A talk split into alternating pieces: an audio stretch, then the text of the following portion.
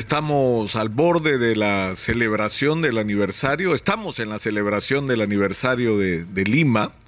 Digo que estamos al borde del inicio de las ceremonias de celebración de este 40, 488 aniversario y lo hacemos en un momento que no es feliz para el país.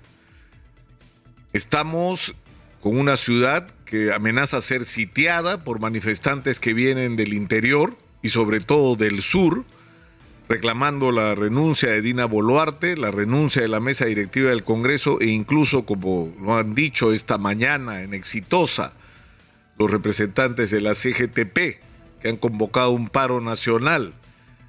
La convocatoria junto con las nuevas elecciones adelantadas el año 2023 para un referéndum que decida si se hace o no en el Perú una asamblea constituyente.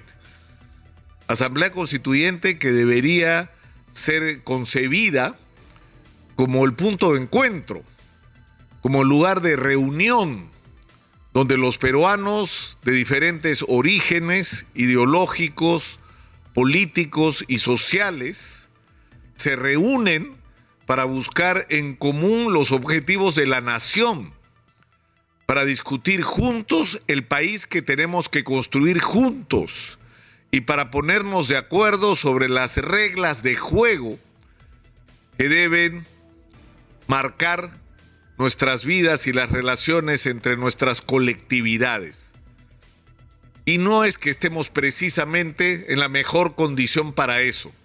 Va a haber un camino que recorrer para que eso pueda ocurrir, para que la realización de una asamblea constituyente pueda significar un paso adelante y no simplemente la imposición de un sector de la política sobre otro, la imposición de una ideología sobre otra, porque de eso no es de lo que se trata cuando se discute una constitución.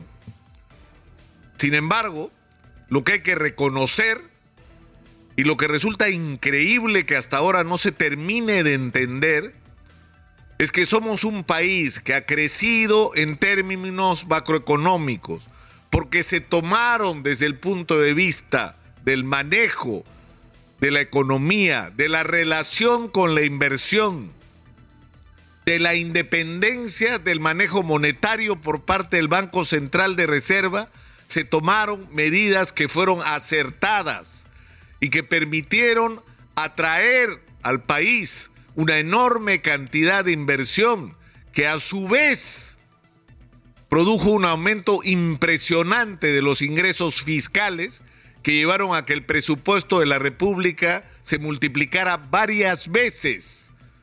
En algún momento el presupuesto no llegaba ni a 30 mil millones de soles, hoy supera los 200 mil millones de soles. Y esto ha ocurrido en unos pocos años.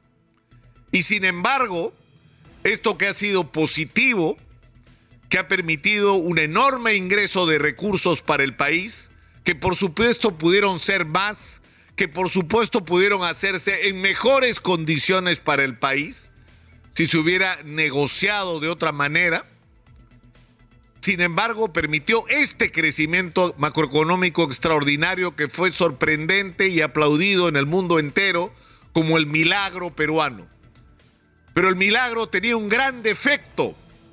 El milagro no fue de la mano con una profunda reforma del aparato del Estado para construir un instrumento eficiente y libre de corrupción que permitiera que esa riqueza que entraba al país sea utilizada para cambiarle la vida a todos los peruanos y no solamente a unos pocos.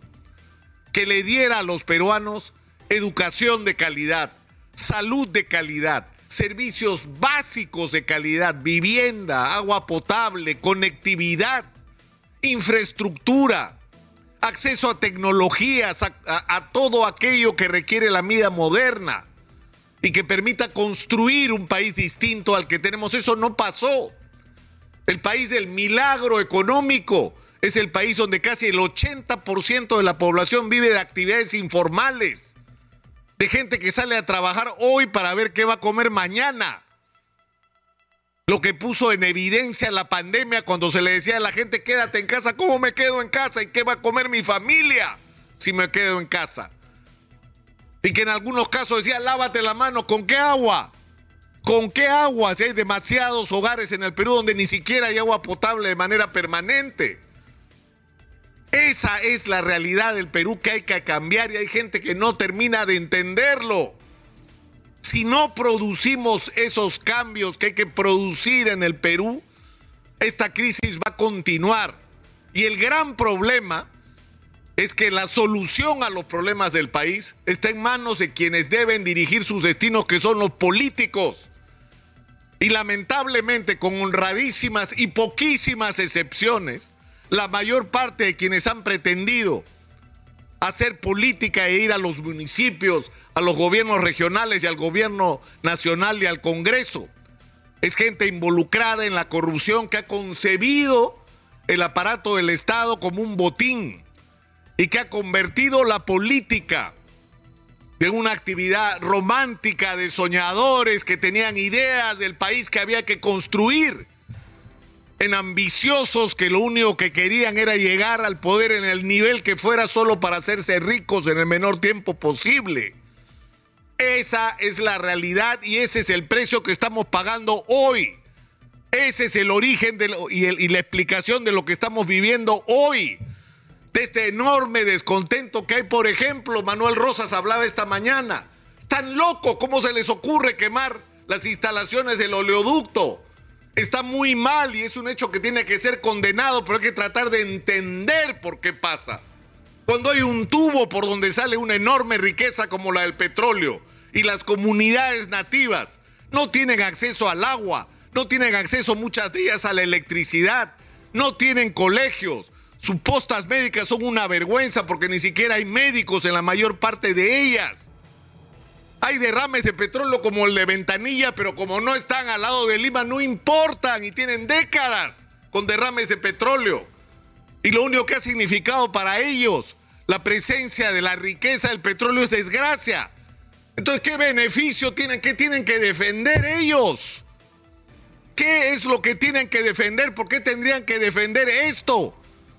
Que a nosotros nos horroriza que ocurra. Es decir, ¿cómo es posible que quemen esto? Es una muestra de indignación, de hartazgo, de cansancio. Por Dios, dense cuenta de una vez. Tenemos que cambiar las cosas en el Perú y tenemos que hacerlo con inteligencia, sin radicalismos ideológicos que son absolutamente destructivos y que tanto daño le han hecho al país radicalismos de extrema derecha que han sembrado el odio y la división en el Perú y radicalismos de extrema izquierda como los que hoy están provocando la violencia y están convirtiendo las manifestaciones indignadas de la gente que quiere que las cosas cambien, que quiere que se respete a todos los peruanos y que están utilizando esa indignación para producir confrontación y para generar muerte. Y el problema es que quienes están en el gobierno están siguiendo el guion. Están siguiendo el guion. Miren lo que pasó en el aeropuerto de Juliaca. Provocaron la toma del aeropuerto de Juliaca para que el gobierno haga lo que hizo, meter bala. Y el precio que tuvimos que pagar fueron 18 muertos, cuando hoy no debió morir nadie si se hubiera usado la inteligencia y el cerebro y no la fuerza bruta. Porque ya se olvidaron de que a Sendero Luminoso no lo derrotó la fuerza bruta lo derrotó la inteligencia de las Fuerzas Armadas que fueron capaces de separar a los senderistas de las masas campesinas y aislarlos. La inteligencia de la policía que fue capaz de, no andar matando terroristas por la calle, no.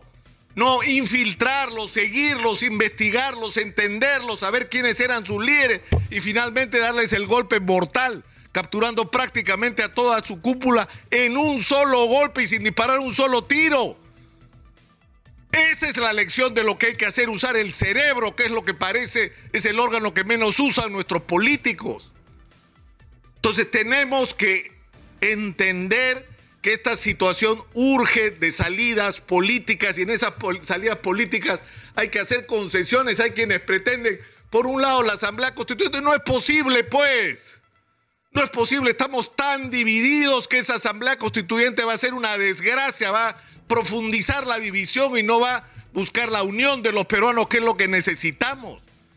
Y en el otro lado hay quienes pretenden hacer su propia asamblea constituyente desde el Congreso, cambiando artículo tras artículo de la Constitución a espaldas del país. Lo que hay que hacer es una salida política negociada, que la indignación, la molestia, los puntos de vista, las ideologías, todo se exprese a través del voto. Necesitamos que haya en el menor plazo posible elecciones donde se renueve el presidente de la República y el Congreso y que gobiernen hasta 28 de julio del 2026. Y, esto tiene que ocurrir sin hacer lamentablemente los cambios que necesitaríamos, que necesitamos cambiar muchas cosas. Por supuesto que hay que cambiar muchas cosas, pero la realidad es muy dura y es muy cruda y la tenemos al frente. Y lo que tenemos que lograr es que todo lo que está ocurriendo hoy se canalice a través de los mecanismos que da la democracia.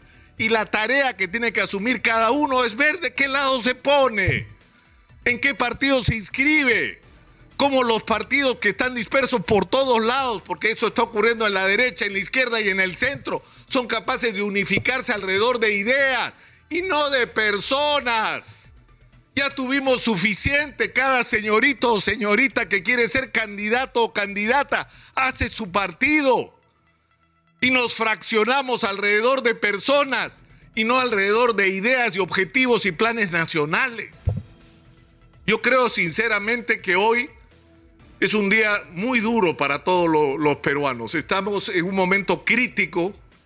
No, no logro entender cómo hay gente que no termina de comprender la gravedad de la situación y la urgencia de actuar con la responsabilidad que corresponde.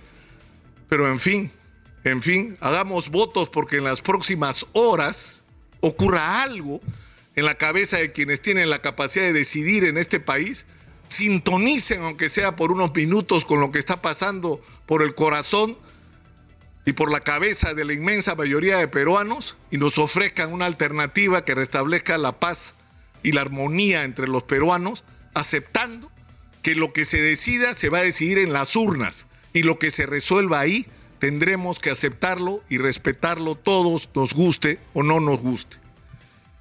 Soy Nicolás Lucar, esto es Hablemos Claro, Estamos en Exitosa